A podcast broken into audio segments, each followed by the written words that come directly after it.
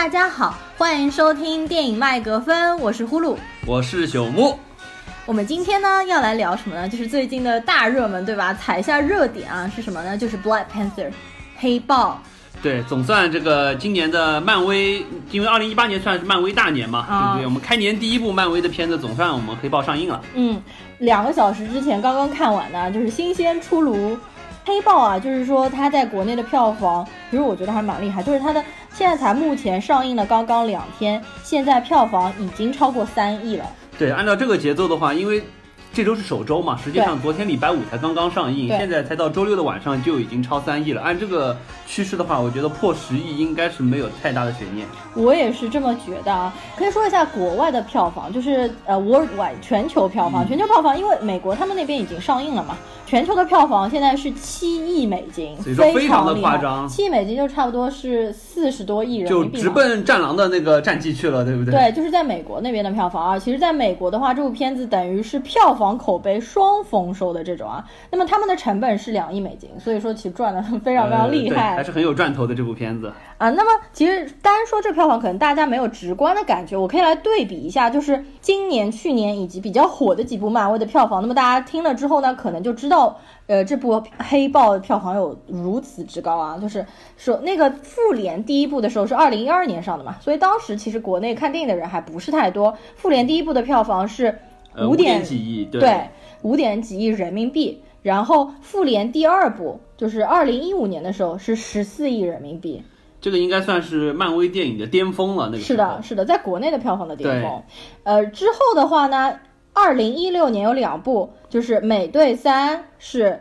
十二亿，对，美队三当时因为口碑很好，基本上相当于是拍成了复联二点五的那种感觉，所有的就是说角色，包括像蜘蛛侠、黑豹啊，之类都在里面有一个露脸。嗯，然后还有二零一六年还有一部就是我比较喜欢的 Doctor Strange 奇异博士，但它票房比较低啦，因为它是个人的那个，它是七点五亿人民币。所以说，确实就是说，现在看来黑豹这个票房，因为呃，在美国非常高，我觉得可以理解了，因为毕竟它这部是以就是说。呃，少数裔黑人这个为主题来说，美国相对于有一个很好的市场，而且也相当于是漫威的一个创新。在国内的话，实际上在人群基础上没有这么强的一个优势，嗯，不像就是说之前的美队有一二三，然后雷神有一二三，然后复联有很多的铺垫，相当于对于国内的很多影迷来说，完全是一个漫威全新的一个角色出现。呃，没有之前出过的，之前在美队三里面出过角色。对对对，实际上不是重要角色。我看这部片子之前，对于黑豹，因为原作漫画实际上也不了解，对于这个角色。的一些设定实际上也不了解，相当于是作为一部全新的角色去看的。嗯，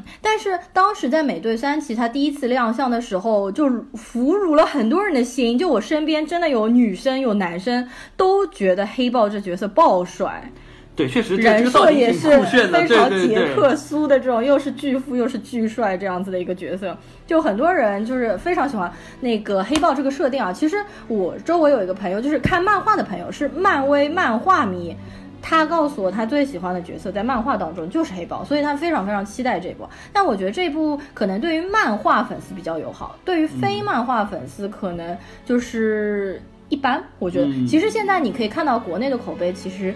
并不是太好，但国外的口碑就是美国口碑非常高，特别是那个就我们之前一直说的那个 Metacritic，就是影评人评分。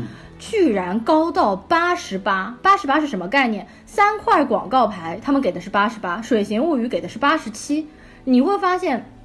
就是 Mad Score 这个影评人的评分，好像每一次给漫威的电影都是非常非常高啊，八十八。然后他们国外的大概 MDB 上面群众打分是七点八，但你可以对比下来看，豆瓣上面打分是六点七，你 就知道就是差的还是非常多的，国内国外口碑差很多。但是文化差异，是就是即使是这个呃观众们的打分不算特别高，但是实际上票房还是很说明一件事情的问题，就是大家票房之。还是非常的高，我觉得这个应该还是有它成功的一块儿了，因为我觉得大家现在还是会去参考豆瓣的打分。如果说豆瓣打分不是很高，很有可能大家就不会去选择看这部片子。但是现在依然票房还是这么高，我觉得还是这部片子有它创新的地方，并且它可能还是俘虏了相当一部分人内心对于就是说超英片子的一个创新的需求。嗯，呃，那么就是。你是不是看完了之后嘛，还挺喜欢这部电影？呃，实际上我觉得还可以，呃，因为就是说对比之前我们刚才也提到的几部，实际上复联一、复联二、雷神三、美队三来说，包括奇异博士，嗯，我觉得这部片子呃不差。基本上可能，呃，如果给我打分的话，可能也在嗯六点五分，甚至说是七分的样子。如果说让我评个星，可能就是四颗星，我觉得值得推荐，还是可以去看一下的。哦，那我可能就是和大部分人一样，我的确也不是特别喜欢这部电影，但是我也觉得它不差，就是它其实作为一部漫威的个人系列，我觉得是合格的，也就是是在六分的水平之上。但是你真的要说戳到我的点，或者出彩的点，或者是让我特别喜欢、留下印象深刻的点，几乎为零。就我我我对这部片子反正没有触动啊，你要这么说的话，那么呃就是。我先来说一下，因为这届奥斯卡的话，我们上两期节目其实都在讲奥斯卡嘛，就是这第九十届奥斯卡的颁奖礼，我其实有。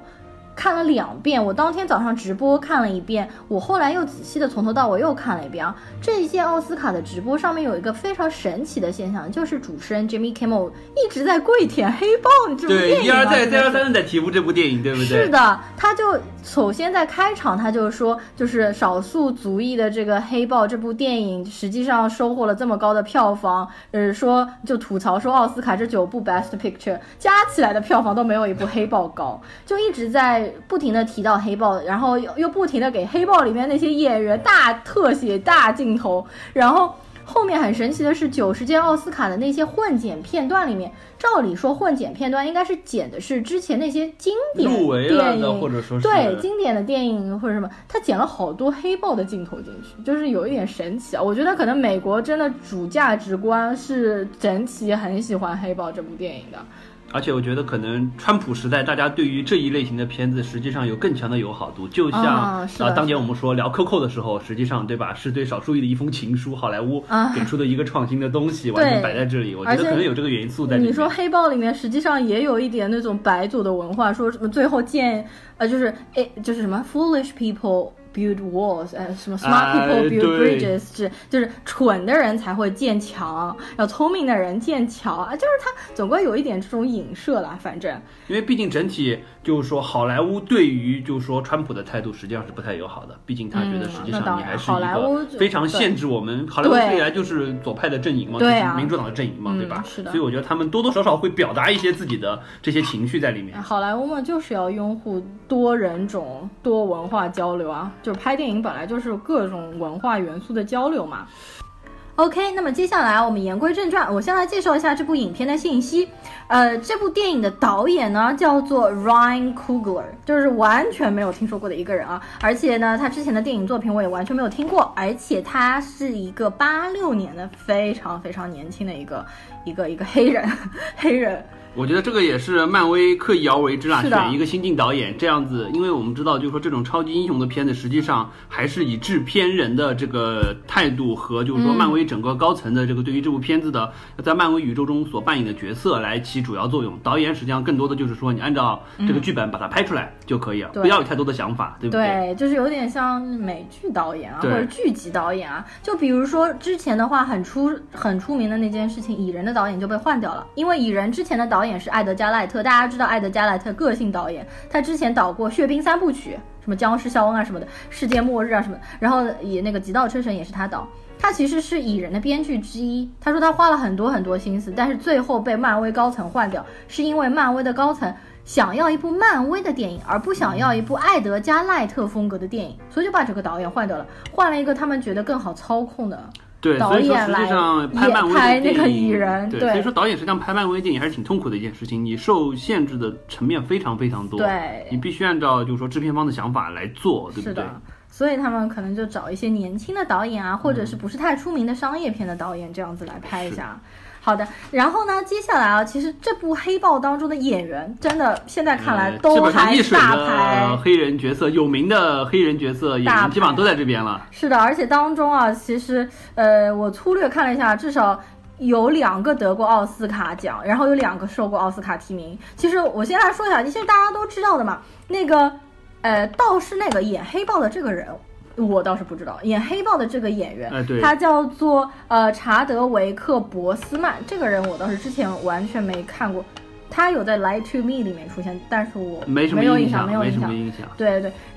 然后啊，其中演黑豹女朋友的这个非常厉害，因为她是因为呃《为奴十二载》，然后获得了奥斯卡的最佳女配角。的角色，就是那一届是 Ellen 他们自拍的那个 Ellen 主持的那届奥斯卡，然后他们有自拍。我当时是第一次看到这个女演员啊，她名字叫露皮塔尼永奥，她其实也在今年九十届奥斯卡颁奖礼上面出来颁奖，而她颁奖的时候出来还吐槽了一段，说大家可能都看过我的脸，但是没有人记得住我的名字叫什么。其实黑人的脸也的确有一点难分辨啊，确实是看多了稍微好一点了。然后另外一个得过奥斯卡影帝的啊，就是。脸非常熟悉啦，就是那个弗里斯特惠特克，对，就是呃眼睛有一点对吧，一个大一个小，有点耷拉眼皮的那个，在好多的就是说这种呃不管是星战也好，包括就降临啊、狙击电话亭啊，他是因为末代独裁获得了当年就是奥斯卡的最佳男主角。那么最近最火的一个啊，实际上就是。丹呃，那个丹尼尔卡路亚，这个我们前两期每一期都说到。今年奥斯卡最佳男配提名，最佳男主提名，最佳男主提名。Get Out 里面的那个也在黑镜里面出现过啊，边境杀手里面都出现过。他的脸还是蛮好人，因为他眼睛特别大，对他辨识度还算比较高。嗯，然后他表情就是，我觉得他在 Get Out 里面和在这部电影当中给人表情的感觉。是一样的，就我没有看出什么区别，但是他在在这部片子里面故意说那一口口音真的很难听，我觉得。啊，这部片子里所有的这个演员都是因为都是好莱坞演员嘛，但是刻意去说那些就感觉像是这个原生在非洲的那些人说的那些奇怪的英文的口音，而且是每一个人的口音都不一样，都各有千秋的奇怪，我觉得也是挺厉害的。一是有一点差别，但是总的听起来都很很难过，不好听。然后还有一位得过最佳，就是奥斯卡最佳女配提名的，就是叫做安吉拉·贝塞特，在这部片子里面应该演的是黑豹的妈妈这个角色。在这个一水的黑人呃演员里面啊，实际上还有几位白人，一个就是安迪·瑟金斯。对，然后这个太熟悉了，就不要讲了，对吧？就是什么那个古高了嘛什么的。然后呢，接下来的话就是 Martin Freeman，就是我非常喜欢的朝野，我还是蛮喜欢这个角色的。那么他之前一部出现的时候，在漫威里面。戏份非常少，应该加起来总共就一分钟。在这部里面，他算是一个比较重要的白人角色，对，还蛮重要的一个白人角色。实际上戏份相当的多，而且还是在就是说整部片子里扮演了一个比较重要的一个角色在这里。对，就有点像黑人白人的那种 liaison，就是连接员啊这样子的。然后整部片子，呃，其实我因为不是说了我不是很喜欢嘛，但是看到朝野就还蛮可爱的感觉。然后还有一个白人的话，就是最后彩蛋里面出现的冬兵嘛。啊，对对对，大家实际上很期待这个彩蛋啊。是的，然后，呃，好，那我们这个演员这边的话就介绍到这边，因为剩下的黑人演员，我好像脸都不太认识了。对，有还有一些新人演员，比如说黑豹的妹妹啊，她才只有十六岁啊，这样。对，其他的我都不太熟。青涩啊，这个小演员。我也是这么觉得，觉得她演的稍微有点做作，有点有点出戏感觉。嗯。好，那么接下来你先来说一下你对这部电影的看法吧。OK，因为我刚才也提了嘛，我觉得这部片子实际上，呃，我给它打分还可以，六点五分到七分的样子。呃，作为一部超英的片子，我觉得还是比较，就是说可以接受的。因为这部片子本身，大家一直在说嘛，实际上它是漫威第一部，就是说以黑人为主要角色的这么一部超级英雄的片子。我觉得它在这块做的比较好的一点就是，之前我们一直在说，不管说政治正确也好，或者说是想拍一些黑人题材的片子也好，实际上之前所有超级英雄当中，呃，黑人。主要就是说，最开始可能说是 OK，我多给一些黑人一些镜头，嗯，对。然后到了再往后一点，可能说是 OK，我会再让黑人担任一些相对比较重要的角色，嗯，不管说是比如说神盾局的局长，对不对？像类似这种角色。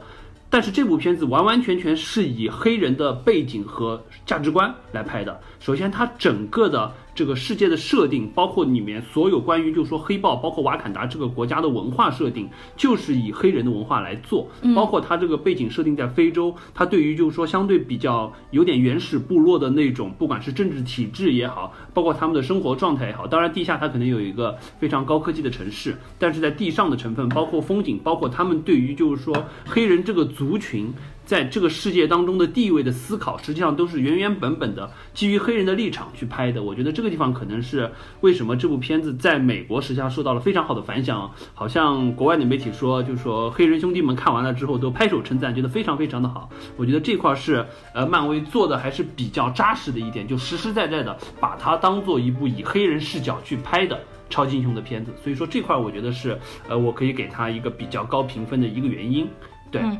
就是那个它当中的确有蛮多非洲元素，就你看他们穿的服装啊，或者是身上打扮啊，包括他们开大会的时候有一个嘴嘴巴上面 放了一个大圆盘，就是嘴巴上箍了一个大圆盘，耳朵上面箍了一个大圆盘的这个，就是非洲土。对对对，某些部落他会有的这些特征，基于宗教的原因去做的这些。我觉得这个人从头到尾一句话都没有说，也没有任何的意义啊，放在那边就是给你来看一下，还给了他很多很多特写镜头。我不太确定这个到底是特效做的，还是真的去非洲的部落找了这么。那我觉得你要是特效做的话就没有意义了，而且你为什么要找这样一个人放在旁边给这么多特写大镜头？应该是找过来的，但是我可能觉得这找过来这个人就是。不会讲英文，或者是不会演戏，所以就把他摆在旁边。但是因为我因为我但是我不确定。他这个嘴巴能说话吗？不是，但是我不确定啊。如果说就是说特意为了拍这部片子去找这么一个演员，会不会牵扯到一些就是说相当于是你出于猎奇心理？找这么一个真人来这样拍，这不是练习心理啊！因为非洲他们那边的文化，它不就是要凸显非洲他们那边的？这个我没有查过，不太清楚了。但是确实，就这个角色非常功，就一点功能性都没有，纯粹就是一个视觉的表现。还有一个是坐在他身边的一个老奶奶，头发编的就是非常的夸张的一个，好像也就说了一两句话，对对对对吧？哦，其实整部片子开头。很长一段时间都给我非常像《狮子王》的感觉，它当中音乐也是对，特别是在瀑布那边，他们那边对进到第一次国王决斗场的那一块儿，对不对？花花绿绿的感觉，再加上就是说。这个所谓的这个像国师一样的这个人物出来了之后，就和那个狒狒出来了之后的感觉一模一样，对对对，就感觉他要把辛巴举起来，而且上面非洲草原的那种风景，而且上面很多很多那种各种各样的动物在上面看着，就是很多人在上面看着嘛那种，包括音乐的这个元素和节奏也非常非常的像。对，就是他音乐一起，我就感觉是《狮子王》。其实这部电影也有不少人说，其实像是呃《王子复仇记》，像是那个《哈姆雷特》嘛。对对对对。狮子王也是改自那个的，对吧？但它实际上是一个反转了的《王子复仇记》，因为它实际上真正复仇的并不是我们的男主角。对对。是那个，其实是在里面是反，有有点像反派的，反派一号的那个男。这也是一个可能，我觉得这也是为什么就是说专业影评人对于这部片子呃评分还不错的一个原因，就是说他在这个地方实际上也是做了一个创新，做了一个反转。嗯，呃，但是我觉得这部电影其实我觉得看完应该不止我一个人觉得奇怪，因为我在看的过程当中我产生的疑问，我背后那个女生就直接说出来。就是说，因为设定里面瓦坎达，无论在漫画中还是电影当中，它其实都是高度发达、科技高度发达、文明的一个国家，但是就被世人所不知道的，对吧？藏起来，因为它如此高度文明、科技如此发达，但是他们的这国家还是世袭，这样就世袭制的。就一届国王，然后生下来小孩做国王，特别让我奇怪是这样一个文明社会，他们居然还以打架来判断谁可以做国王。就比如说黑豹第一次他不是要去登基的时候嘛，他们就问，哎，有谁来打架吗？如果谁可以打败我，你就可以做国王。我觉得这一点很奇怪，特别是他们如果打败的话，就比如说黑豹的母亲就应该算是 Queen Mother。还有黑豹的妹妹，还有其他人也都就是束手无策，就真的看眼睁睁的可以看着儿子被打死，就也没有办法，就是因为这是他们世袭的我觉得这块我可能要呃以我的观点来站出来帮漫威的这个设定翻一下案，嗯，因为我觉得实际上，呃，漫威实际上它对于这部电影它的就是说这个国家瓦坎达的设定，它实际上就是为了满足对于。黑人这个族群，尤其是在非洲的黑人族群，他们所特有的这种传统，要保持一个沿袭，包括他们对于瓦坎瓦坎达这个国家的设定，实际上就很像他们。我们之前一直提到，在南美洲，不管是像就是说玛雅文明这种，嗯，拥有非常先进的一些数学和天文历法的这么一个技术的国家，但是他们其他方面非常非常的落后。包括我们提到像亚特兰蒂亚特亚特兰蒂斯这种，实际上是一个非常发达的史前文明，但是实际上他们也有非常落后的东西。他们实际上就是赋予了瓦坎达这个国家这么一个特色。他们因为有这么一个相当于他们叫叫震惊的这么一种特殊的金属，所以说基于这种金属的一些特性，他们可以在。科技上达到很高的一个程度，但是在政治体制以及他们的一些观念上，实际上保留了相当于是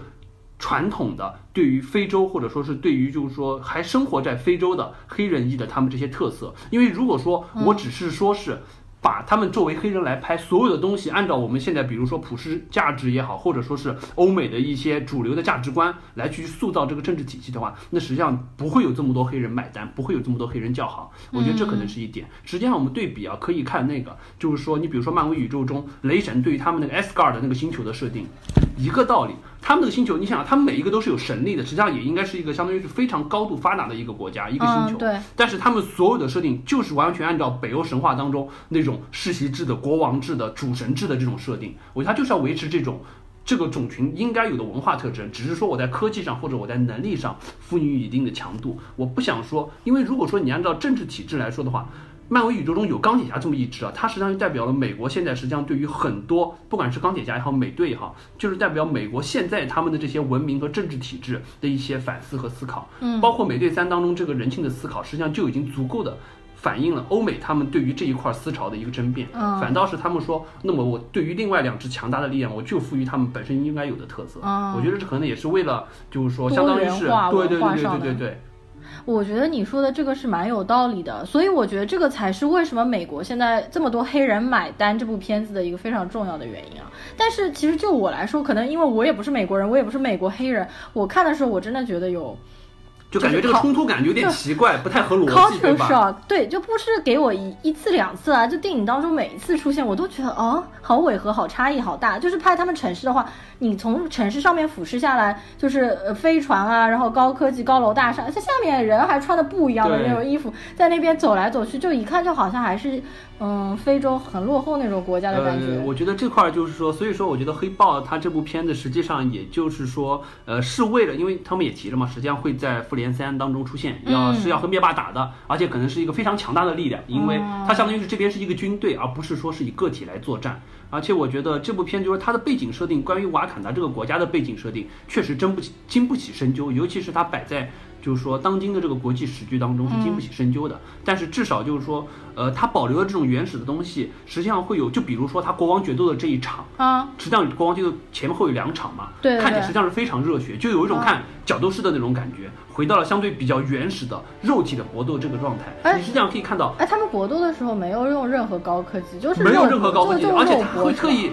剥夺他黑豹的能力，就是以原始的决斗方式，拿长矛、拿剑、拿盾。我觉得这个实际上是在现在的漫威片子当中基本上已经看不到了。即使是漫威片子当中个人搏斗的成分，也都是现代的欧美搏击术，或者说是超能力之间神仙打架，已经没有这种传统的肉体搏斗的层面了。金刚狼。金金刚狼那个实际上也是靠，因为他打不死，你知道吗？所以说感觉是不一样的。我觉得这块实际上真是让我看的挺热血的。我觉得，因为漫威片子中真的已经看不到这种肉体的人类之间的肉体搏斗了，别的全都是超级英雄之间的打架，而且打架的全是现代的格斗的方式。所以我觉得这一块也是，再加上黑人的这个体魄，让你看完了之后涂满了浑身的纹饰，这种原始的野性的感觉，我觉得可能是漫威在这一块又勾起了一些，就是说很多。影迷们内心中的那些雄性荷尔蒙的元素在里面。呃，这一次里面那个反派，就是他身上的确有很多一点一点的，是吗？啊，对对对，他那个是，他是说他在自己烫出来，对他不，他是说他因为杀了一个，对他每杀一个人在身上会有弄一，他会在自己身上弄一个点出来。那是怎么弄出来的？而且弄得这么这么这么协调，就是一排排这么整齐。但是我看的时候鸡皮疙瘩，因为我觉得好有那个。那个化妆也挺难弄的，我觉得。这个可能是特效化妆吧，不然怎么能做的这么对称啊？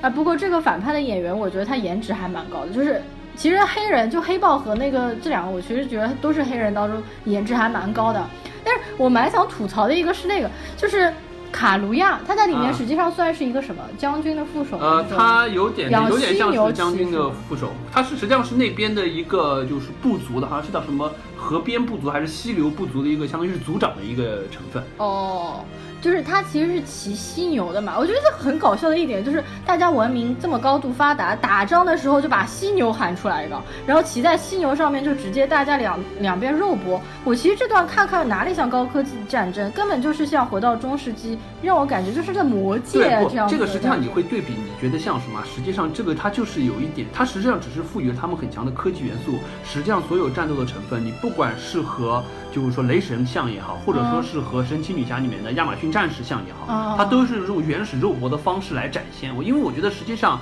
呃，漫威现在里面真的不缺科技成分打的，钢铁侠已经是科技的典范了，已经有足够多的科技成分，你可以想出来所有的东西，Javas 都能帮你做到。所以说它现在就相当于是我告诉你原始的搏斗，加上一些科技的。元素在里面，实际上他们的那个震惊到后来有一点魔法的感觉了，包括他的那些护盾也好，对的对的，或者说是一些就是说能，就是说超超过现在科技水平的一些应用也好，嗯，实际上它相当于是做了这么一个桥接在里面，但感觉用的不够。就比如说他们里面有一些用的就是很普通的矛，但有一些就是用很高级的枪，就这两对，所以经不起推敲，它不是一部，它不是一部经得起推的。就说难听点，就是它科技很多地方该用的地方不用，不该用的地方在那穷显摆，对对对，就是这个效果。啊，里面有一个笑点还蛮好玩的，就是那个人骑着黑牛冲哦，犀牛冲过去，然后那个犀牛就停了下来，然后去舔那个就是对啊，就像就像家里养的狗，然后碰到了女主人的那种感觉。居然就是他们还给犀牛是设置这样一种美国主事就是主价值观的狗宠物狗会做的事情，也是要卖个萌的对吧？就偶尔没什么可以卖的东西，只能靠犀牛了。对的，而这部片子其实当中，嗯，笑点还好，不是很多，就好，他没有故意要好像弄笑点，也没有故意要制造萌点，就这些点都不是太。对，这部片子实际上整体风格还比较正，不像说是像死侍这种就已经对吧？就笑点都快戳破屏幕了的感觉。这就不像是，比如说上一次那个雷神三，它就是从头到尾像笑搞笑啊，或者也不像那个。Galaxy 的那个叫什么？对对对对对，那个银河护卫队那种，不像那个屎尿屁的感觉。对对对，这部还是比较正的。我看完了之后，虽然不能算得上我喜欢嘛，但是我会给它打一个六分，就是我觉得它是在漫威整个系列当中还是合格的电影。呃，但是我不会再去看第二遍，然后我也不是很推荐我周围的女生朋友去看吧。反正就是说，我觉得如果很喜欢漫威或者很喜欢漫威漫画的，那当然一定要去看了。哦，然后我前面还有一个就是漫威，看漫威漫画的一个朋友和我讲白狼的事情啊，就是最后冬兵这个角色，他们提到叫他白狼，对吧？对对，我其实都没怎么注意。我们也是把呃，大家注意啊，这部电影最后有两个彩蛋，我们看完了之后，第一个彩蛋其实已经以。三分之二人都走掉了。实际上，它整篇结束，字幕走完，还有一个彩蛋的，就是要等到最后。这个这个也有点像是漫威现在的风格了，基本上都是会有多重彩蛋。然后前面一个彩蛋一般是基于本部片子，呃，会留一个梗在这边，然后后面的一个可能会有一个小一点的彩蛋，基本上是把下一部要出现的片子，或者说是这部片子和后续片子做一个连接，基本上这种风格。对的，然后这部片子反正 Stanley 也出来的。呃，对，这个老爷子总归要出来。他今年已经九十多少了？九他二二年出生，九十六了，哇，九十六哦，我已经超过了萨洛曼先生，对不对？太可怕了，因为我每次看到 Stanley 出来，我觉得他精神很好。我一直以为他是七八十岁，他居然九十六岁了。对他当时，我记得当时之前那部片子里出来就已经九十一岁了，大家就说九十多岁的老爷子还要自在自己的这个片子里每部都秀一下，也是不容易。我觉得真的哪一年这个老爷子仙逝了之后，大家在这个漫威的片子里看不到他了，估计会不太习惯。嗯，是的，他这次的话在赌场里面出现，而且这次还非常非常明显了，现在大家一看都知已经。知道就是 Stanley 又出来了。OK，最后我们再提一下，我提一下这部片子。实际上，我觉得，因为它呃很明显的，它会就是最后彩蛋中就说到，实际上黑豹会在这个复联三当中会加入到这个复仇者联盟。然后实际上，因为呃说白了就是这个复联宇宙中的大 boss 灭霸要出现了，对吧？那么基于现在复联的这个结构组成，感觉人员还是不够强大，还是要多凑一些小伙伴们，然后一起来打灭霸。对不对？因为你看之前光靠复联一的那个角色是不够的。那么复联二开始，我们说 OK，我们幻视现在也变成一个很强的角色，然后红女巫也出来了，嗯，包括快银也出来了。然后之后嘛，我们告诉你哦，奇异博士也出来了，对不对？包括像银河护卫队也加入了，相当于是我们把一群这个正义联，呃，就是正义的这一方，不是正义联盟了，正义的这一帮的小伙伴们都纠集起来，感觉还是不够。因为实际上我们可以看到，就是说，呃，在因为我个人会觉得，就是说在复仇者联盟这个体系当中，实际上。就有三大类的角色，一类的角色是什么呢？就是说，呃，就是摆明了就是没有很强的超级能力，他只是说可能会是一个比较好的领袖，但是他超级能力不强，所以说永远可能就没有单独成片的可能性，都是作为这种群片当中的一个一个角色来的。就比如说像鹰眼、像黑寡妇这种，对不对？就是相当于是。为人比较正，可以带领大家作为一个副队长的身份出现的。然后接下来还有一些呢，就是属于个人能力很强很强，但是都是单兵作战的角色。你比如说像蜘蛛侠，你比如说像绿巨人，你比如说像蚁人，你比如说像就这一类的角色，包括像死侍。都是属于单兵作战能力非常非常强，嗯，但是实际上，呃，也就只是单兵能力强，而且也挑不起大梁的这种角色，嗯，然后还有一类就是说是真的是能带领一个军队，或者说是作为一支非常强大的军队的力量来参与的，那基本上就是加上黑豹三块，对，钢铁侠是一块，基本上是代代表了就是说，第一是美国文化，第二就是说高科技的这一支力量。另外就是说，雷神这一波，他们这个星球上 S 加 r 的这帮战士，相当于是神力，就是神仙打架，纯粹是神仙打架的这一波，对不对？他包括 Loki 可能以后也会加进来，对不对？还有就是像黑豹这一波，相当于是瓦坎达整个国家，而且按照他们这种方式，虽然在这一步里打的感觉就是对于科技的力量用的 low low 的，但是实际上他这个震惊的这么一个元素，我觉得是以后会成为一个非常强的武装力量，可能会武装整个复仇者联盟。所以说，我觉得这可能也是挺关键的一点。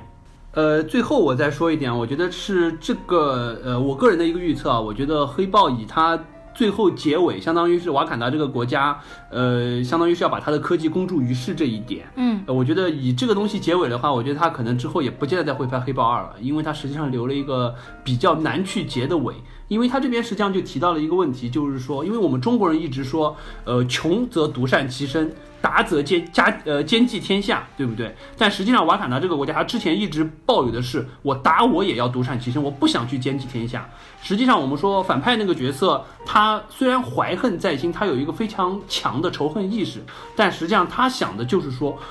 我有这个责任，我要去保护所有的这个黑人同胞们。当年所有从非洲走出去的人类的后裔，都是我应该去罩着的小伙伴们。实际上他有这个想法，瓦坎达这个国家之前一直不愿意做这个事情，但实际上我觉得，因为他毕竟他这个权，他这个国家的权力实际上非常非常的强，因为他的科技已经远远高出了现在就是说这个文明社会的一个水平了之后，他如果说把他这些科技也好，他的这些能力也好公诸于世的话，实际上以现在国际社会的这个情况来看的话，这个国家实际上在社会上可能会引起了一场动乱，而且这个动乱的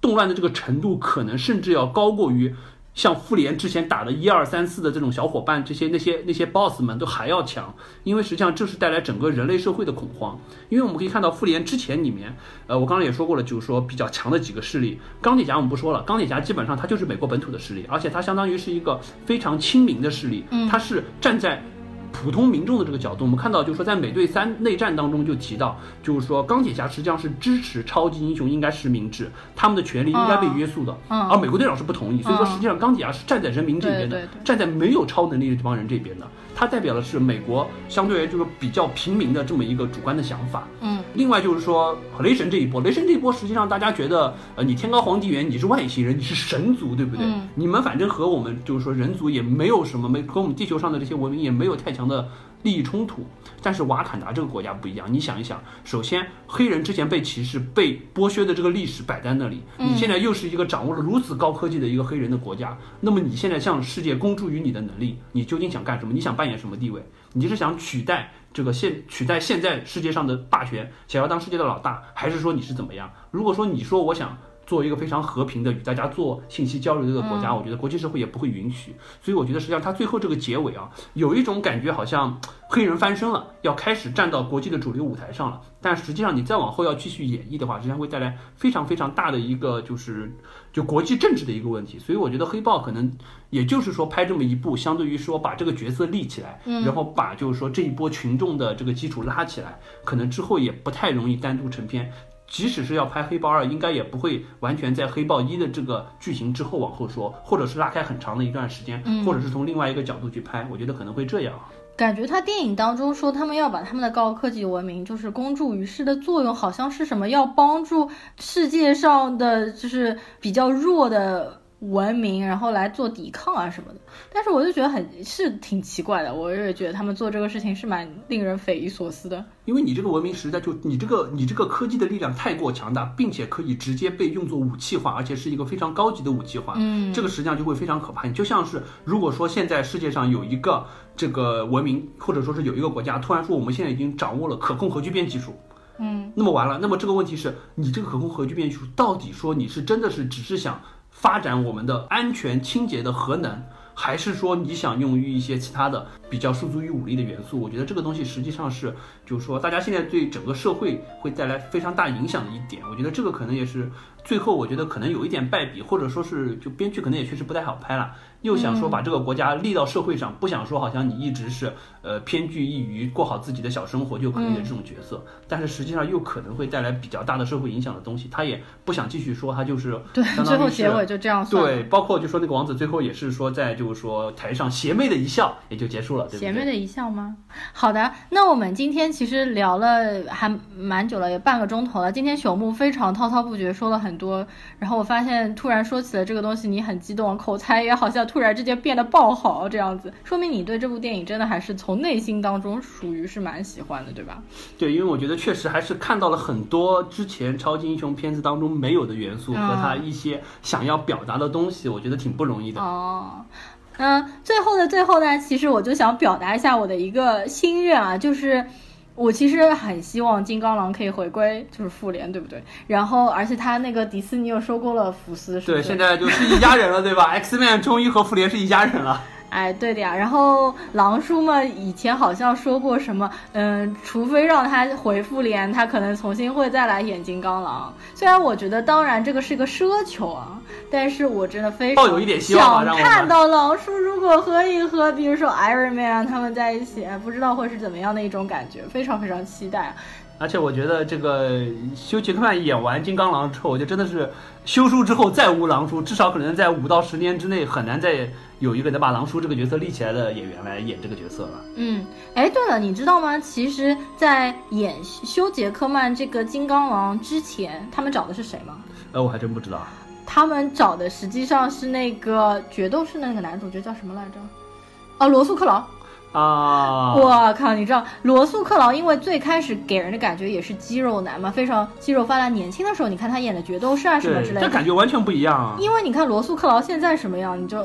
对，而且他那张脸，我觉得就真的是，你想这个狼叔这个三百六十度无死角，对不对？颜值如此之硬的但是因为在原著漫画当中，金刚狼没那么帅，而且金刚狼就一米六啊，所以说找罗素克劳。而且后来是为什么？因为罗素克劳和休杰克曼他们是好朋友，他们俩都是从澳洲过来的，所以其实是罗素克劳把 Hugh Jackman 推荐到剧组的，对，然后休杰克曼去演了这个角色。他们因为觉得，嗯，颜值太高了，所以一米九就一米九，无所谓了，对吧？要拍的时候其实有让他比别人矮一点，就别人踩高跟鞋或者什么什么的。好的，好的，那么。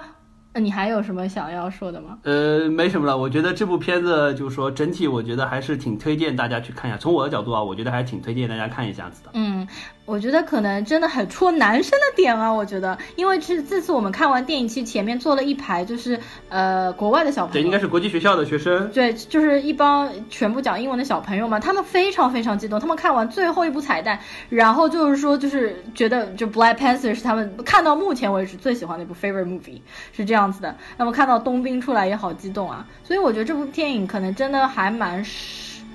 呃，蛮适合男生看的，我觉得。我觉得可能也是啊，或者，嗯，漫威的死忠粉还有漫画粉一定要去看。